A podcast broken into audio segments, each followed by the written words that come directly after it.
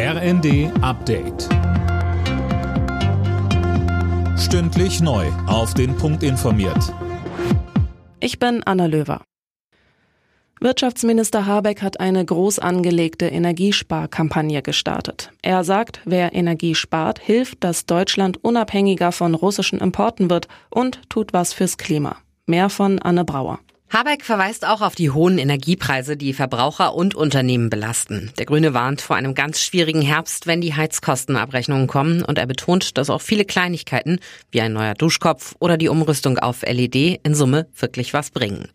Mit dem Boot hat er ein breites Bündnis aus Verbänden und im Rahmen der Kampagne soll es nicht nur Ratgeber und Tipps geben, sondern auch Förder- und Beratungsangebote.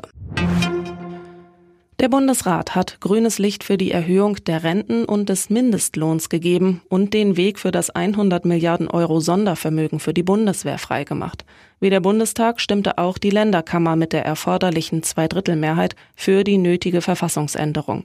Der Leiter der bayerischen Staatskanzlei Hermann sprach von einem guten Tag für die Bundeswehr, mahnte aber auch, das Geld allein reicht nicht. Ohne eine Reform des Beschaffungswesens sind die beschlossenen Gesetze ein zahnloser Tiger. Wir brauchen hier dringend eine Beschleunigung und Vereinfachung, um die Einsatzbereitschaft der Bundeswehr zeitnah zu verbessern.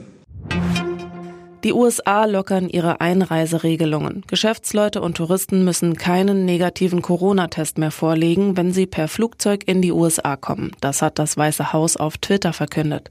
Für die Abschaffung der Testpflicht hatte sich unter anderem die Luftfahrtindustrie stark gemacht. Die US-Regierung und die Bundesstaaten hatten in den vergangenen Wochen nach und nach die Corona-Restriktionen gelockert.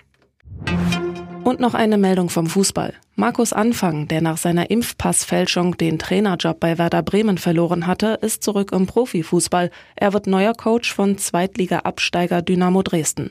Seine Sperre wegen des Impfpassskandals ist ab sofort nur noch eine Bewährungsstrafe.